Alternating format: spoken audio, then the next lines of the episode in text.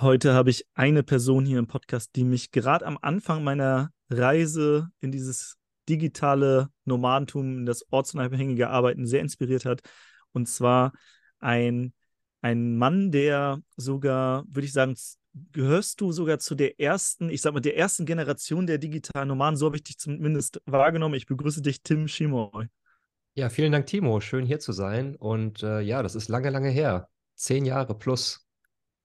Ja, ich, ich habe so wahrgenommen, du bist so einer mit, würde ich sagen, Sebastian wahrscheinlich, Sebastian Kühn und ja, vielleicht noch ein paar anderen, Conny Wisalski, die so die Mitgründer der deutschen digitalen Nomadenszene sind. Und dann gab es ja irgendwann noch eine zweite Generation und ich würde sagen, so Sascha und ich waren vielleicht so die dritte Generation dann irgendwann in diesem Bereich.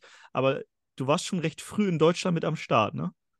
Ja, lustig, ne? Weil letztendlich habt ihr ja irgendwann die Facebook-Gruppe Digitale Nomaden übernommen und mit der hat eigentlich alles angefangen. Das war 2012, da habe ich über das Thema das erste Mal gelesen äh, auf einem US-Blog. Wie so oft, alles kommt von dort. Und dann habe ich einfach mal eine Facebook-Gruppe gestartet und so die ersten vier, fünf, sechs Leute, die da reingekommen sind, waren natürlich so die Leute, die sich auch gerade parallel damit beschäftigt haben. Genau wie du gesagt hast, Conny, äh, Markus und Feli, ähm, auch ähm, Johannes Völkner, der dann später die Nomad Cruise gegründet hat. So, wir waren so, so eine kleine Gruppe in dieser Facebook-Gruppe zu Beginn, haben uns dann auch irgendwie 2013, glaube ich mal, äh, in Berlin im Park getroffen und gepicknickt. Und das war so der Funke. Lustig. Geil. Und du bist ja eigentlich Architekt, hast, glaube ich, auch in dem Bereich dann ein Business entwickelt oder an den Start gebracht, was du ortsunabhängig führen konntest. Und dann irgendwann kam der Citizen Circle, eine Community für ortsunabhängige, ja, Online-Selbstständige, die, die sich dann vernetzen wollen mit anderen. Und mittlerweile hast du sogar noch ein neues Projekt und das jetzt im englischsprachigen Raum zum Thema Gesundheit. Da gehen wir auch gleich noch drauf ein, warum eigentlich dieses Thema. Aber vielleicht nochmal in a nutshell für alle, die dich nicht kennen. Was war das Architektenbusiness? Ja, gerne. Also ich habe damals als angestellter Architekt gearbeitet und bin immer ins Ausland, weil ich Bock auf Ausland hatte, wie so viele von uns, aber habe nicht erkannt, dass ich das als Selbstständiger viel besser machen könnte. Und als ich das dann erkannt habe, habe ich gedacht, okay, Selbstständigkeit ist also der Weg oder Unternehmertum. Was kann ich jetzt aus dem, was ich gelernt habe? Ich bin ja irgendwie sechs, sieben Jahre zur Uni gegangen. Kann ich daraus noch was machen? Und bei Architekten bleibt da nicht so viel. Ne? Du äh, gehst ja auf Baustellen, ähm, es geht um Immobilien, das steckt schon im Namen. Äh, da habe ich überlegt, was kann ich denn jetzt äh, remote, also ortsunabhängig aufbauen? Und da blieben eigentlich nur die Zeichenleistungen. Und was ich dann damals gemacht habe, ich habe quasi so als erster in Deutschland ein Zeichenbüro online aufgemacht. Also es gab schon die Zeichenbüros für CAD-Zeichnung, technische Bauzeichnungen. Und da sind Architekten hingegangen, wenn sie keinen äh, einstellen wollten mehr, sondern das so outsourcen wollten. Das waren aber immer so Zeichenbüros irgendwo an der Ecke. Ähm, und ich habe dann gesagt, okay, lass das Ganze doch mal auch im Internet anbieten, unter tuscheteam.de damals. Und habe einfach gesagt, okay, ähm, hier, wer hat Bock bei mir jetzt die Zeichnung zu kaufen? Habe Architekturbüros angesprochen und so. Und ähm, das war am Anfang noch mäßig. Äh, da war ich nur eine One-Man-Show so im ersten Jahr. Ich habe aber immer schon viel experimentiert und habe damals auch schon versucht, noch so andere Online-Marketing-Dinge irgendwie an den Start zu bringen und habe dabei auch mit AdWords experimentiert. Also Google Ads, oder? Genau, Google Ads. Und habe dann äh, damals versucht, Ernährungspläne äh, über Google Ads zu verkaufen, weil ich damals die Paleo-Diät cool fand. Das hat so äh, halbwegs funktioniert, aber zumindest kam ich dann irgendwann auf den Trichter, Moment mal, vielleicht kannst du diese Google Ads ja auch einsetzen, um deine CAD-Leistung zu verkaufen. Ja, und das war eine gute Idee, weil dann ging es, äh, das war Anfang 2014, Ende 13, 14, da ging es dann plötzlich richtig los. Da hatte ich plötzlich so das zehnfache Auftragsvolumen innerhalb von einem Monat und wusste gar nicht mehr, wie ich das alles anstellen sollte. Ähm, und dann habe ich gedacht, okay, Moment, Outsourcing, äh, vielleicht kannst du ja auch outsourcen. Und habe dann damals meinen ersten freien Mitarbeiter über äh, äh, Elance hieß das damals noch, mittlerweile heißt die Plattform anders, Upwork, genau, äh, meinen ersten freien Mitarbeiter aus Rumänien äh, rekrutiert. Der konnte André. aber Deutsch, Deutsch sprechen, oder? Nee, der konnte kein Deutsch, der konnte sehr gutes Englisch. Ähm, mein Englisch war auch schon immer ganz okay. Und ähm, Der hatte sogar mal in Deutschland gearbeitet ein Jahr, aber konnte nur ganz wenig Deutsch. Also ich musste viel übersetzen. Ich musste vor allem auch die Quali-Kontrolle immer machen. Aber ansonsten war der ein top ausgebildeter Architekt, sogar schon mit mehr Berufserfahrung als ich. Äh, hatte einen Fulltime-Job in einem Architekturbüro, wo er aber total unterfordert war und hat dann angefangen für mich zu zeichnen, hat lustigerweise noch andere in seinem eigenen Büro mit reingeholt für mich zu zeichnen. Ähm, ja, und so haben wir dann so in den ersten Monaten, ähm, habe ich quasi die Aufträge reingeholt, vor allem AdWords, also über Google Ads. Ähm, und dann aber auch noch später über Empfehlungen. Dann kam der erste große Auftrag, das war jemand, der wollte ein äh, ehemaliges Hotel in Rheinland-Pfalz umbauen und brauchte dafür komplett neue Pläne. Das war richtig fett. Ich bin hingefahren, äh, Begehung, irgendwie Auftragsvolumen 30.000 Euro, für mich damals richtig viel Asche. Ähm, ja, und dann äh, hat der Typ mir zugesagt, total verrückt. Und dann, ähm, ja, haben wir das Ganze innerhalb von drei, vier Monaten runtergerockt, äh, alles mit André und seinem Team. Und das hat richtig äh, geil funktioniert, äh, lange funktioniert. Und parallel habe ich halt dieses Thema Remote-Arbeiten ähm, dann sofort auch auf einem Blog verarbeitet. Da habe ich einfach das gemacht, was mich damals auch inspiriert hat, einfach mal äh, Content geteilt. Da stand jetzt gar keine, äh, ja, ich habe schon immer gedacht, damit kannst du irgendwann mal verdienen. Das auf jeden Fall. So Monetarisierung war schon irgendwie auch eine Motivation, aber ich hatte es nicht eilig. Von daher plätscherte dieser Blog dann so 2013, 14 so vor sich hin. Ich habe einfach immer nur geschrieben, geschrieben, geschrieben. Ähm, und dann kam so eins zum anderen äh, durch den Kontakt mit Markus und Feli damals dann die erste, zweite, dritte DNX auch mit begleitet. Und ähm, so bin ich in das Thema immer mehr reingerutscht. Und äh, das CAD-Business hat mich sehr gut über die ersten Jahre getragen, bis dann irgendwann der Blog so viel Traction entwickelt hatte, dass ich dachte, okay, jetzt ist der Zeitpunkt gekommen, da auch mal zu sagen, ähm, ich verkaufe was. Ja, ich finde es so, also als ich das mitbekommen habe, fand ich so inspirierend, dass ein Architekt, der eigentlich ja immobil ist, also nicht mobil, dass der es irgendwie schafft, so einen Teilbereich rauszunehmen, einen sehr spezifischen und sich da ein ortsunabhängiges Business aufzubauen. Und für mich warst du immer so dieses, dieses Beispiel. Ich habe dich auch oft, glaube ich, äh, dann als Beispiel genutzt und gesagt, ey, da gibt es einen Architekten, der, der, der ist digitaler Nomade. So, also wenn der das kann, dann, dann, ich weiß nicht, was du machst, aber dann kriegst du das ja auch wohl auch hin. Und fand das immer, fand das immer sehr cool und auch sehr smart, dann ähm, über, über Google Ads das einzukaufen, weil klar, es googeln andere Architekten, ja, wir brauchen irgendwie CAD-Zeichnungen. Sind das auch, sind das auch diese Fluchtwege und so? Oder wie kann ich mir das vorstellen, CAD-Zeichnung? Ja, es gibt ganz verschiedene. Ne? Wir haben dann am Anfang ganz viele Entwurfspläne und Genehmigungspläne gemacht. Wenn du zur, also wenn du ähm, den Entwurf stehen hast, gehst du ja in äh, Leistungsphase 4, nennt sich das bei Architekten, gehst du, ähm, musst du Genehmigungspläne erstellen und diese Genehmigungspläne werden dann eingereicht, ähm, um zu schauen, äh, ob das so gebaut werden darf, also bei der mhm. Stadt, ne? Beim ja. Bauamt. Und äh, da musst du gewisse Pläne ähm, einreichen nach gewissen Kriterien. Die haben wir erstellt. Ähm, später haben wir uns dann, später haben, kam so die Spezialisierung Flucht- und Rettungswegpläne noch mit rein. Also die Dinger, die so ähm, oft irgendwo in Hotels oder in, im Grunde in jedem großen Gebäude an der Wand hängen. Ähm, die sind natürlich mega leicht zu zeichnen. Ähm, da gibt es so bestimmte Zeichen, die mit rein müssen und so. Aber ansonsten sind das sehr einfache äh, Pläne, weil die müssen ja von jedem gelesen werden können. Da ist natürlich ja. das Geile daran, dass du ähm, einfach, also das ist easy, jeder braucht's, ne? Und wenn du jetzt aber so Pläne zeichnest, wo es um Genehmigung geht, da musst du schon echt gute Arbeit machen. Ja. Ähm, da geht's ins Detail sozusagen, ne? Ja. Ja, aber smart, sich dann auch zu spezialisieren und zu sagen, nehmen wir auch einen Teil raus und bieten den so als, als Insellösung an, weil das dann natürlich auch deutlich skalierfähiger und man braucht weniger Experten wahrscheinlich, die, die dann dann mitarbeiten. Wahrscheinlich könnte man das sogar recht schnell jemandem beibringen, der kein Architekt ist und dann guckt nur ein Architekt einmal rüber oder so. Ähm, von daher sehr smart. Und was ich spannend finde, ich weiß nicht, kennst du das Buch Who Not How? Kennst du das?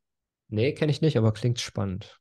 Also das Buch, die Quintessenz ist, frag nicht wie, wenn du ein Problem lösen musst, sondern frag, wer das für dich lösen kann. Und du hast all, alles, was in diesem Buch steht, eigentlich genauso umgesetzt. Und das ist, das ist mittlerweile so eine Art Bibel, die Sascha und ich immer wieder weiterempfehlen. Und zwar, was du ja gemacht hast, du hast Suchanfragen reinbekommen und hast du gemerkt, oh, oh, die kriege ich alleine gar nicht gemanagt. Also hast du dir einen Hu gesucht, in dem Fall, in Rumänien, einen Architekten, der sogar äh, mehr Berufserfahrung hatte als du.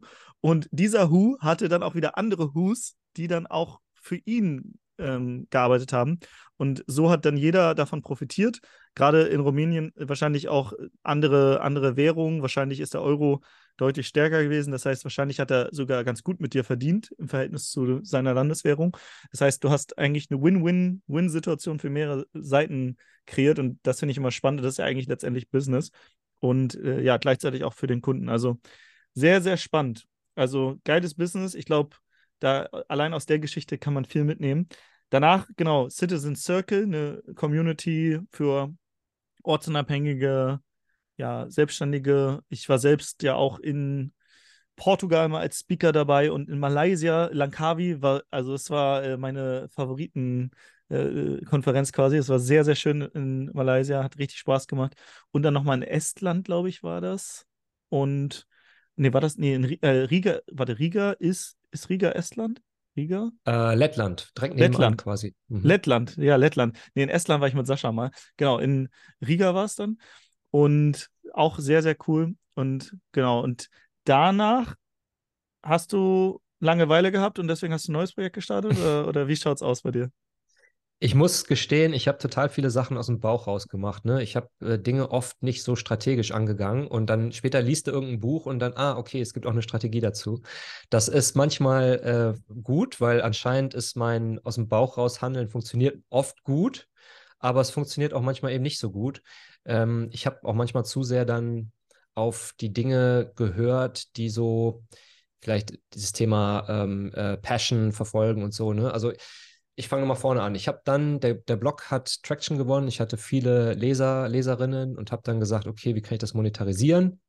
Habe erstmal, was alle machen, so mit einem E-Book angefangen. Das lief so, hm, meh. Dann habe ich überlegt, was könnte der nächste Schritt sein, was alle machen, äh, Online-Kurs. Da hatte ich aber schon irgendwie gar nicht so richtig Lust drauf und habe dann gedacht, okay, was gibt es noch so für andere Beispiele? Und dann gab es damals ähm, von dem Corbett Bar in den USA ein cooles Projekt, wo er so Online-Kurse mit ähm, Spark, hieß es, glaube ich, mit ähm, Community verbunden hat. Das hat mich mega inspiriert, weil ich das cool fand, so zu sagen, okay, es gibt da die Online-Kurse, aber eigentlich ist die Community, steht die im Vordergrund. Und dann habe ich gesagt, okay, Leute, Lass uns eine Community machen für ortsunabhängiges Arbeiten mit ein paar Videos für Kursen, aber starken Community-Aspekt. Und weil ich ja schon irgendwie drei Jahre an meiner Reichweite gebastelt hatte, so langsam vor mich hin, haben wir dann auch direkt, als wir 2015 im September aufgemacht haben, mit meinen äh, drei Kollegen zusammen, haben wir direkt irgendwie die ersten 30 Anmeldungen gehabt und dachten, krass, so, das war richtig gut und ich meine, das, das äh, Projekt gibt es natürlich heute immer noch und ähm, können wir gleich auch nochmal zu sprechen. Mein Fehler war aber damals dann zu sagen, okay, ich folge jetzt quasi ähm, dem, wo ich richtig Bock drauf habe und schiebe alles andere weg. Und ähm, das ist natürlich was, auch gerade wenn man sich so, was du und Sascha, was ihr so macht, anschaut, ähm, wo ich dann rückblickend sagen muss, ähm, es ist nicht immer der richtige Weg, sondern es ist richtiger, sich zu überlegen, wie kann man vielleicht sich auf andere Dinge konzentrieren, aber immer noch einen Fuß in der Tür halten.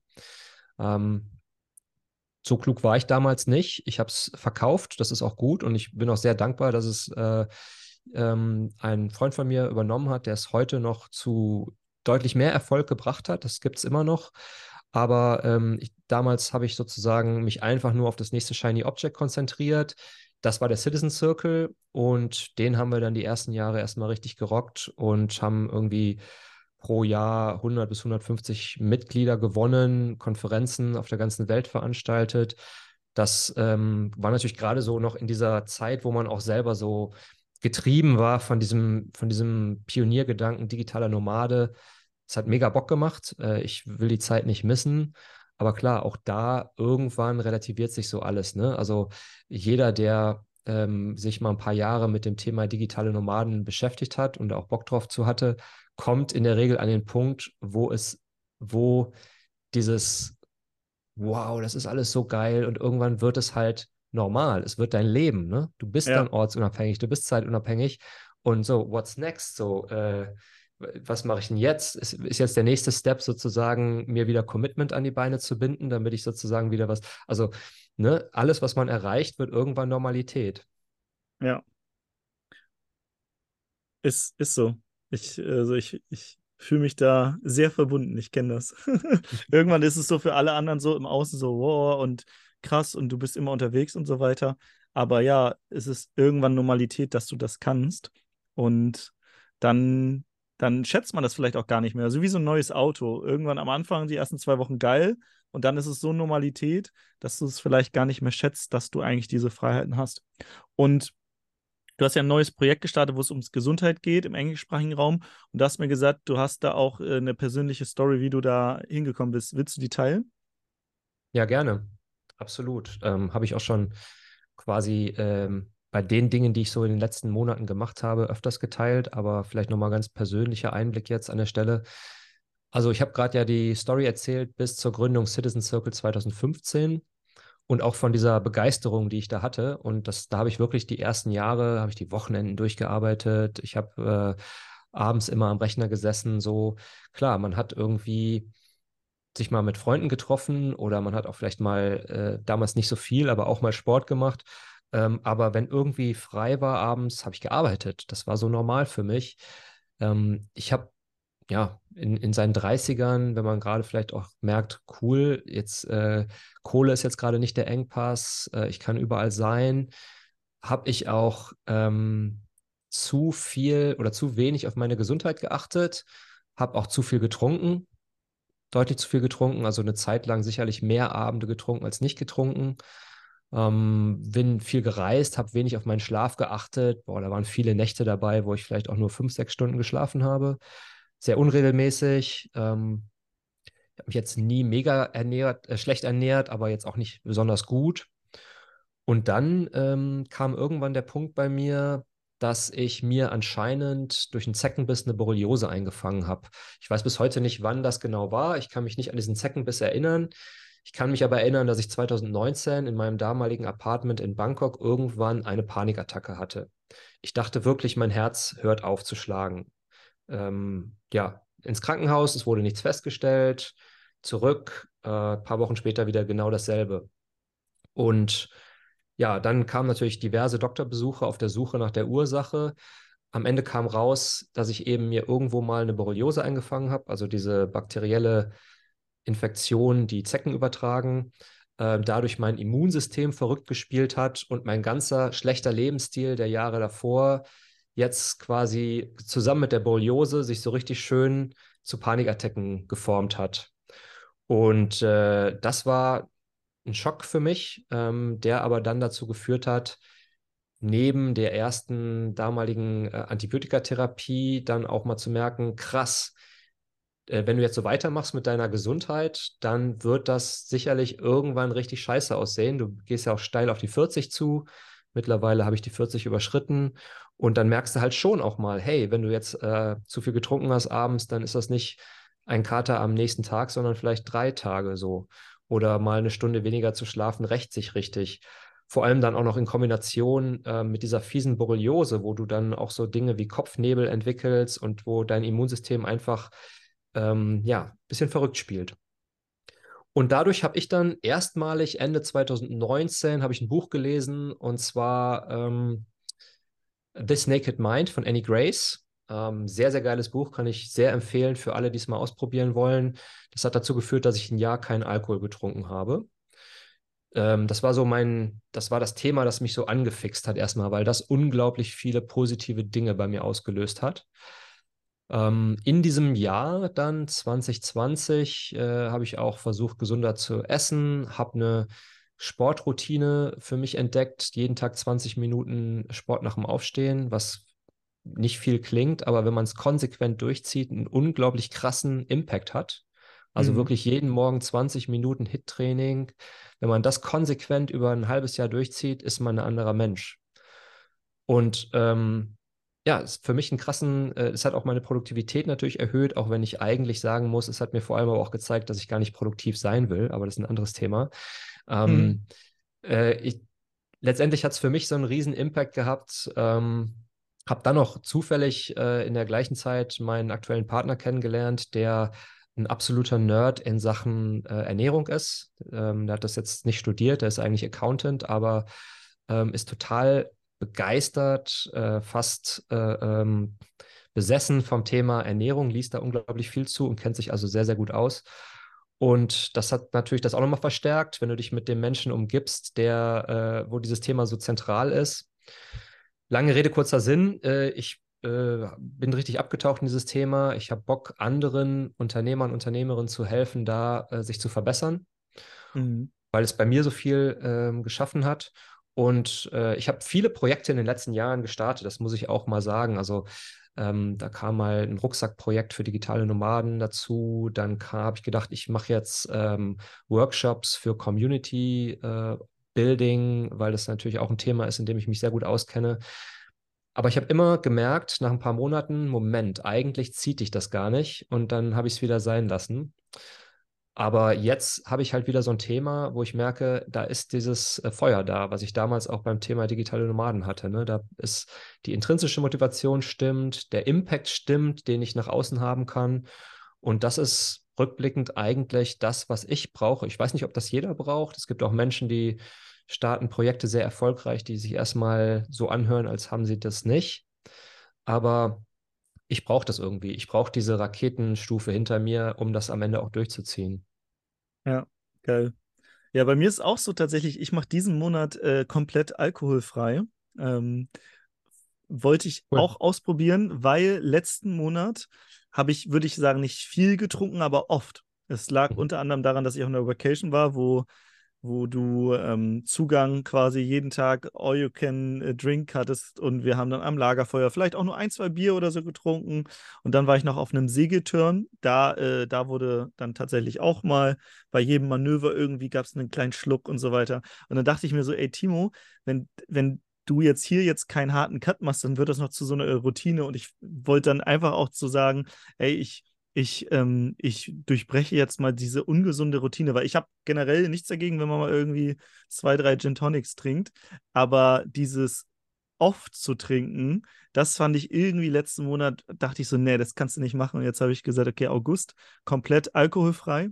Und ähm, ja, ist tatsächlich, ich habe das, ich habe das gar nicht so gehabt, dass ich dann oft irgendwie drei Tage oder so danach irgendwie einen Kater hatte, weil ich habe nie viel getrunken, sondern dann wirklich äh, relativ wenig, aber, aber äh, ich, ich, diese Häufigkeit fand ich einfach mhm. selber irgendwie nicht mehr cool. Wie ist es bei dir? Trinkst du noch, aber dann halt jetzt deutlich seltener oder hast du gesagt, jetzt trinke ich gar nicht mehr? Wie ist es bei dir? Immer mal Phasen, wo ich wirklich gar nichts mehr trinke, aber ich ähm, habe mich jetzt nicht vom Alkohol für immer und ewig verabschiedet. Also das sehe ich auch gar nicht als Notwendigkeit, aber es macht die Sache natürlich leichter, wenn du sagst, okay, ich trinke jetzt grundsätzlich nicht, kommst du gar nicht in diese, ähm, in diese Misere, wie viel oder dich da irgendwie zurückhalten zu müssen. Aber das, da wird es sehr komplex. Also es kommt einmal darauf an, wie ist dein Verhältnis zu Alkohol? Ist das schon beschädigt mhm. irgendwo? Ich würde sagen, ich habe mein Verhältnis zu Alkohol schon ein Stück weit beschädigt, weil ich oft aus den falschen Gründen getrunken habe. Und zwar. Was waren die Gründe? Äh, besser schlafen zu können, tatsächlich. Also mhm. ich hatte eine Zeiten, wo ich mit dem Grund, nicht nachts wach liegen zu wollen, Alkohol getrunken habe, was eigentlich totaler Bullshit ist, weil die Schlafqualität darunter leidet. Ich wollte ja. aber nicht so diese Qual in Anführungszeichen haben, noch ein, zwei Stunden wach zu liegen, weil ich äh, schon starke Schlafprobleme hatte eine Zeit. Ja. Und ähm, das ist kein guter Grund. Äh, wenn du aus solchen falschen Gründen zu lange äh, aus falschen Gründen trinkst, ist dein Verhältnis zu Alkohol beschädigt und dann ist die Gefahr immer da, dass du wieder ähm, aus falschen Gründen quasi trinkst. Ja. Ich äh, trinke Alkohol, aber es kommt sehr selten vor und wenn, dann ähm, sind es Situationen, wo ich mir ähm, ein Glas gönne, weil es ein bestimmtes zeremonielles Ding ist oder so. Ne? Ähm, mhm. Ich, das ist eine Entscheidung, die muss jeder sehr persönlich treffen. Ich finde es mega gut, wenn du, wie du das jetzt machst, so einen Monat mal das Verhältnis gerade rücken und dann einfach für sich die Entscheidung treffen. Was nur das Problem ist, das ist wirklich das Problem, dass unsere Gesellschaft ein völlig falsches Bild von Alkohol vermittelt. Wir ja. tun so, als wäre das eine okay Droge, während alle anderen Drogen, die es da draußen gibt, total gefährlich sind. Und das ist ja. absoluter Bullshit. Alkohol ist äh, eine sehr gefährliche Droge und man kann sozusagen wissend da mal äh, diese Droge konsumieren. Ich finde es auch total okay, wenn jemand mal LSD nimmt oder mal MDMA nimmt. Man muss sich aber der Gefahr bewusst sein. Und jeder, der Alkohol trinkt, und auch wenn es nur zwei Gläser ist, kann sich nicht von der Gefahr freisprechen, irgendwann mal, weil einen das Leben so richtig in den Arsch tritt, plötzlich das Zehnfache zu trinken. Von dieser Gefahr ist niemand befreit und der muss man sich bewusst sein. Und wenn man sich dieser Gefahr bewusst ist und dann trotzdem sagt, ich ähm, trinke ein Glas, dann ist das total okay, dann ist das cool. Ähm, ich versuche aber dieses Bild, das unsere Gesellschaft von Alkohol irgendwie uns über die vielen Jahrhunderte oder gar Jahrtausende aufgebaut hat, äh, das versuche ich anzuknabbern. Das ist natürlich ein Kampf gegen Windmühlen. Äh, ähm, aber deswegen nochmal die Empfehlung, äh, das Buch äh, Naked Mind, äh, das beleuchtet auf jeden Fall viele spannende Aspekte von. Da ist ja auch eine, eine krasse Lobby dahinter, in Deutschland vor allem, hinter dieser Alkohollobby. Vor allem, wenn man sich Drogenstatistiken anschaut, von Fremdschädigung und Selbstschädigung ist Alkohol die gefährlichste Droge auf der Welt. Also tatsächlich sogar gefährlicher als Heroin und so richtig, auch richtig schlimme Drogen, wo du so denkst, so äh, würde ich nicht mal ausprobieren. Ähm, während dann äh, so psychedelische Sachen, Pilze, LSD oder so, von der Fremdschädigung und von der Selbstschädigung sehr weit unten sind. Die haben aber natürlich einen ähm, schlechten Ruf, weil äh, einige Leute damit nicht umgehen können, dann Bad Trips hatten und dann davon so Horrorszenarien berichtet werden oder ähm, in den 70ern gab es große Kampagnen vom, vom, von der USA, weil der Vietnamkrieg ja zu der Zeit war und die, die Hippie-Bewegung, die ja ganz gerne mal vielleicht LSD oder Pilze genommen haben, dann so ein bisschen ähm, gegen den Krieg waren. Das äh, fand der Staat nicht so schön und dann haben die so Anti-LSD und Pilz. Ähm, ähm, Kampagne gemacht, obwohl jetzt in der Forschung wieder super viel in dem Bereich geforscht wird. Es gibt, glaube ich, auf Netflix auch die Doku Verändere dein Bewusstsein und auch noch äh, das Buch von, ich glaube, Michael Pollan, ich habe es hier auch stehen. Äh, genau, Verändere dein Bewusstsein, wo, ähm, wo auch darüber gesprochen wird, über so psychedelische Sachen. Deswegen finde ich spannend, dass wirklich do, ähm, Alkohol als Droge so banalisiert wird, während alle anderen Drogen ähm, ja so ja, kriminalisiert werden. Mhm. Und ähm, ja, ich glaube, ich glaube, es ist wichtig, wie du gesagt hast, dieses, dieser bewusste Umgang und sich selbst immer einzuchecken, so ähm, bin ich da in einer Abhängigkeit? Ist das, ist das cool? Und gerade bei Alkohol, ich glaube, äh, in Deutschland, wir haben ein großes Alkoholproblem. Also, ne, so dieses, so, ich glaube, so mein Opa und die Generation, so, ach, so dieses Bierchen am, am Abend ist doch okay so. Aber nein, wenn du jeden Tag nur ein Bier trinkst, ist eigentlich auch schon eine Alkoholabhängigkeit. Und ähm, ja, deswegen versuche ich auch diesen Monat einfach, also nicht versuchen, ich werde diesen Monat nichts trinken und mit mir selbst einzuchecken. Ähm, und ja, finde es auch spannend, dass du das Thema hast. Hast du mal, weil du gesagt hast, du hattest damals Schlafstörungen, hast, hast Alkohol auf falschen Motiven genommen, hast du damals mal CBD ausprobiert? Weil ich habe CBD, ähm, hier der Lars Müller hatte ja ähm, mit Hempamet CBD Gold, ähm, das habe ich gehabt. Und was ich gemerkt habe, wenn ich das genommen habe, das war das Gefühl wie von so, so einem Glas Rotwein, wo man einfach so müde mhm. wird. Und dann hatte ich so einen richtig tiefen Schlaf, aber halt ohne die Alkohol- äh, ohne, ohne die negativen Folgen von Alkohol, dass du eigentlich schlechter schläfst und Co., sondern da bin ich wirklich in so einen Schlaf reingedriftet. Das war krass. Also bei mir hat es krass gewirkt. Hast du mal irgendwelche anderen oder Melatonie oder so für Schlaf ausprobiert? Oder wie, wie schaut es zum Thema Schlaf aus bei dir? Ja, ich habe äh, beides ausprobiert. Ähm, CBD, ich weiß, viele Menschen sind damit sehr erfolgreich unterwegs in Sachen Schlaf. Ähm, bei mir leider nicht. Äh, Melatonin mhm. hat mir geholfen zwischenzeitlich mal. Ähm, vor allem, weil ich so ein ähm, verschiedene Schlafenszeiten hatte und das Melatonin holt mich immer wieder so in den Pegel rein. Ähm, was ich aber mittlerweile versuche, ist eigentlich meinen Schlaf ohne Nahrungsergänzungsmittel. Also ich nehme schon einige Nahrungsergänzungsmittel, nicht falsch verstehen. Also finde ich auch gut und richtig, dass man da äh, weiß, äh, was man was man nimmt. Aber ich hab, nehme jetzt keine bewusst äh, für meinen Schlaf. Okay, ich nehme ähm, äh, Probiotika, ich nehme ähm, Magnesium, das wirkt sich letztendlich auch auf einen besseren Schlaf aus, aber ich nehme es nicht primär deswegen. Mhm. Ähm, für Schlaf ist für mich äh, verrückterweise die Dinge, die jeder weiß, aber doch keiner macht, am Ende das Ausschlaggebende gewesen, dass ich irgendwann es einfach geschafft habe, die Dinge auch zu machen. Das also heißt, äh, Bildschirm, kein... Bildschirmzeit am Abend reduzieren oder Genau, kein Bildschirm mehr auf, äh, nach 9.30 Uhr, dann, also maximal Bildschirm, dann ist noch mein Kindle. Ähm, dann auch um 10.30 Uhr muss ich im Bett liegen. Ähm, ich habe keine feste Zeit, wo ich das Licht ausschalte, aber allein die Tatsache, dass ich um 10.30 Uhr in dieser Kiste liegen muss, sorgt dann dafür, dass es selten jetzt später wird als 11, 11.30 Uhr. Ähm, eine feste ähm, Aufstehzeit ähm, von 7.30 Uhr, die ich konsequent auch an Wochenenden durchziehe. Also wenn ich mal krank bin, äh, dann, dann ist es was anderes. Das wirft mich dann aber auch aus der Bahn. Wie mhm. jetzt gerade, ich habe äh, das erste Mal jetzt mir Covid geholt. Äh, da stelle ich mir den Wecker bewusst nicht, weil ich denke, Ausschlafen ist wichtiger für die Genesung jetzt als mein Rhythmus. Ja. Aber trotzdem weiß ich, ich muss wieder in diesen Rhythmus rein, weil der ist, Schlaf ist am Ende ich äh, finde vier Bereiche wichtig, wenn du äh, langfristig gesund leben willst, auch als Unternehmer, Unternehmerin. Äh, Stressmanagement, Ernährung, ähm, Schlaf und dein Alkoholkonsum. Schlaf ist aber ist letztendlich ähm, das Fundament. Schlaf ist mhm. das Fundament von allem. Wenn du scheiße schläfst, triffst du schlechte Entscheidungen so und dann geht die Kaskade so weiter. Das heißt, ähm, wenn du nur ein, zwei Sachen änderst, dann ist, sollte das auf deinen Schlaf ausgerichtet sein. Und ja, wie so oft im Leben, man weiß ja, welche Dinge da ständig so ge gepreacht werden, aber irgendwie ist es total schwierig, die langfristig zu implementieren. Und dann ähm, ist für mich immer so dann das Fokusthema. Okay, ich habe hier gewisse Themen, Routinen, die will ich implementieren, ich schaffe es aber nicht. Dann scheint mir irgendwo die Kraft zu fehlen, weil mein Fokus woanders liegt. Das heißt dann aber, okay, ich muss jetzt, damit ich diese Routine implementieren kann, meinen vollen Fokus darauf setzen. Das heißt, alle Termine, Verabredungen, die ich mache, müssen sich daran anpassen. So, wenn ich jetzt irgendwie abends zu einem Dinner eingeladen bin, dann äh, heißt das, ich muss um 10 Uhr gehen, weil ich um 10.30 Uhr schlafen muss. Das hört sich jetzt erstmal ziemlich äh, traurig an, so, äh, aber ich finde es letztendlich ja für mein zukünftigeres Ich wichtiger, dass ich äh, das, was wirklich zentral ist, dann auch durchziehe, als dass ich jetzt meinen Gastgeber nicht unglücklich mache, weil ich eine Stunde früher gehen muss.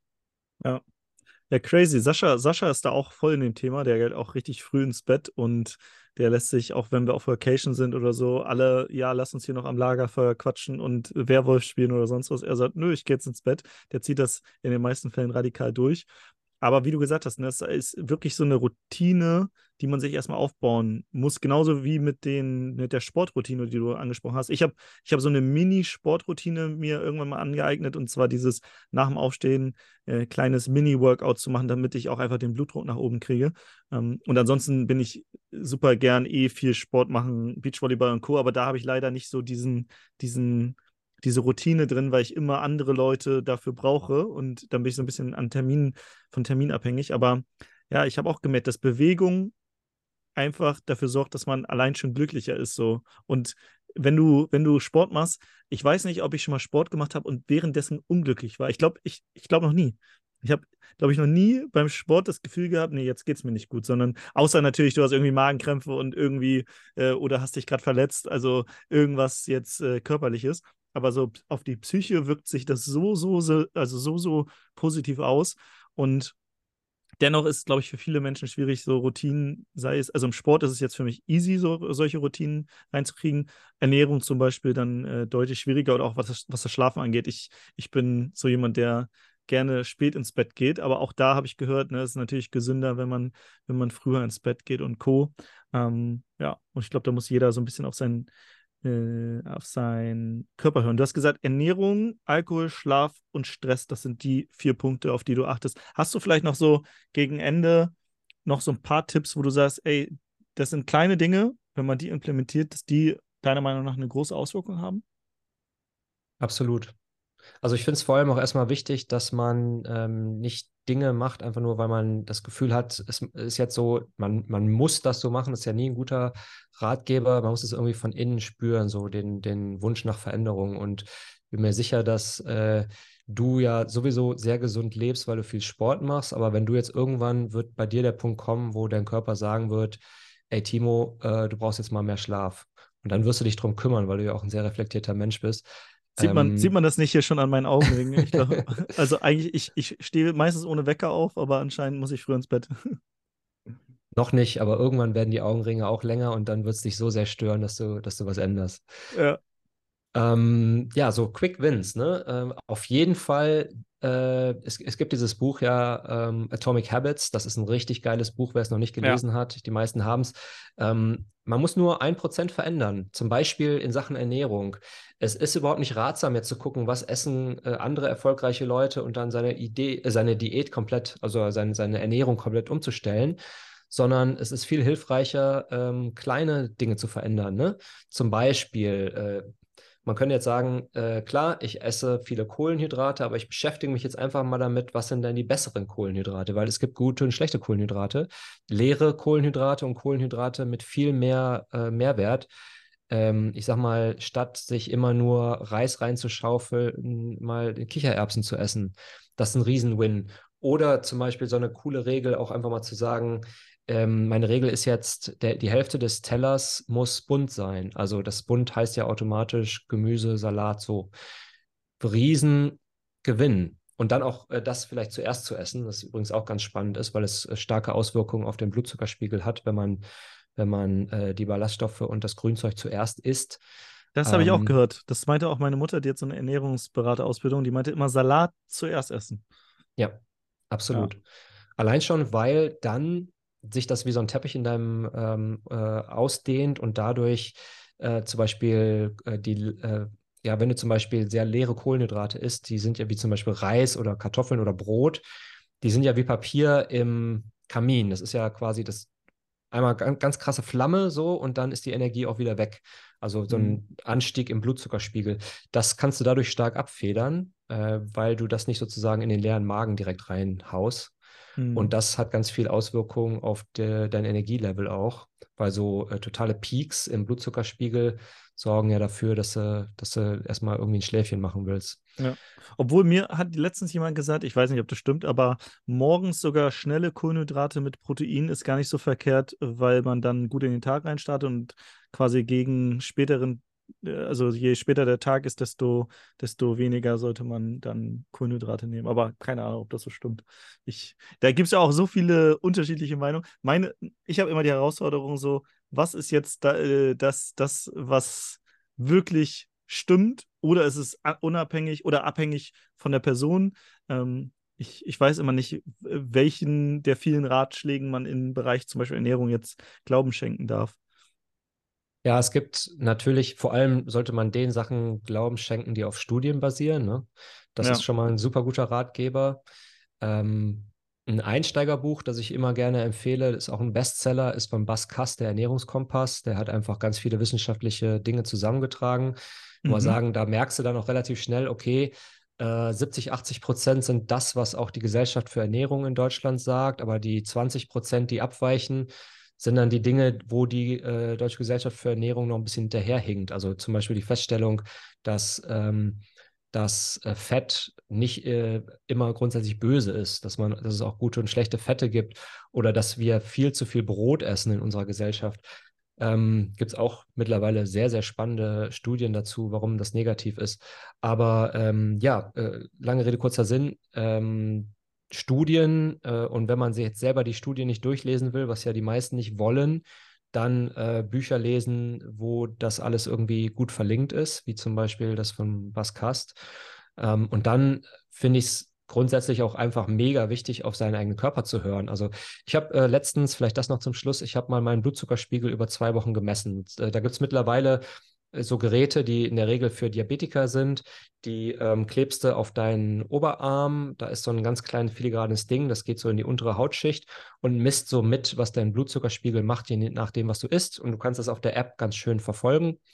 Und es ist mega spannend, einfach mal zu sehen, was passiert, wenn ich jetzt morgens mir ein Croissant reinziehe und was passiert, wenn ich mir morgens äh, einen Joghurt mit, mit Nüssen reinziehe. Es ist sehr, sehr unterschiedlich und ähm, ja, und das dann mal vergleichen mit dem Energielevel über den Tag und man wird sehen, da ist eine ganz krasse Korrelation. Und dadurch, dass man es dann so ähm, grafisch auch mal sieht, äh, verinnerlicht sich das auch stärker, bin ich der Meinung. Mhm. Und dann, ähm, last but not least, nicht äh, grundsätzlich nicht so Essensreligionen folgen. Also man kann aus ethischen Gründen äh, vegan werden, das ist total cool, aber ähm, jetzt nicht sozusagen aus gesundheitlichen Gründen zu sagen, ich werde ähm, äh, knallharter Veganer oder ich werde äh, Paleo oder ich werde Tralala, sondern sagen, okay, da gibt es alles immer positive Aspekte von, aber ich kann das äh, Ganze auch ähm, nach 80-20 angehen. Pareto ist ja. im Leben immer gut. Ja. Ja, das glaube ich, sind gute Ratschläge. Einmal dieses 80-20 und auch auf den eigenen Körper hören. Bei manchen Dingen ähm, merke ich auch, die tun mir nicht gut, die lasse ich dann weg. Bei manchen Dingen, die mir wahrscheinlich nicht gut tun, die lasse ich dann nicht weg. Ne? Also ich glaube auch so, so ein, so ein einfacher Tipp ist halt weniger Süßgetränke so, einfach mehr Wasser, Tee trinken und Co. Das ist so easy umsetzbar und ähm, hat, glaube ich, direkt eine große Auswirkung. Ich glaube, da weiß auch jeder, äh, dass es nicht gesund ist, wenn man den ganzen Tag äh, sich nur von Süßgetränken ernährt, äh, ernährt oder trinkt. Ähm, aber ja, wie du gesagt hast, Ernährungskompass war das Buch, der Ernährungskompass. Genau. Okay, cool. Ja, vielen, vielen Dank. Gibt es äh, zum Schluss, ich glaube, wir sind jetzt auch 40, 40 Minuten ungefähr dabei. Gibt es zum Schluss von dir noch was, wo du sagst, das willst du noch mitgeben? Dann hast du jetzt noch die Gelegenheit und ja, dann freue ich mich, dass wir heute zwei Interviews gemacht haben. Ja, eins bei dir auf dem Podcast, eins hier. Und äh, war schön, mal wieder mit dir zu quatschen, Tim. Ja, gleichfalls, Timo. Hat sehr viel Spaß gemacht. Vielen Dank. Ähm, eigentlich nur eine Sache. Ich bin jetzt bei diesem Thema ja äh, relativ stark unterwegs, äh, allerdings auf Englisch und äh, mein Lieblingskanal ist aktuell LinkedIn. Also ich würde mich mega freuen, von, mit Leuten zu connecten, äh, die Bock haben auf das Thema Gesundheit zu den besagten vier Hauptthemen. Äh, folgt mir auf LinkedIn, schreibt mir eine Nachricht dort. Das ist so gerade mein, mein Gesundheitskanal. Äh, und da freue ich mich sehr, wenn ich von Leuten höre. Cool. Vielen, vielen Dank, dass du da warst und dir noch einen geilen Tag. Danke dir, dir auch.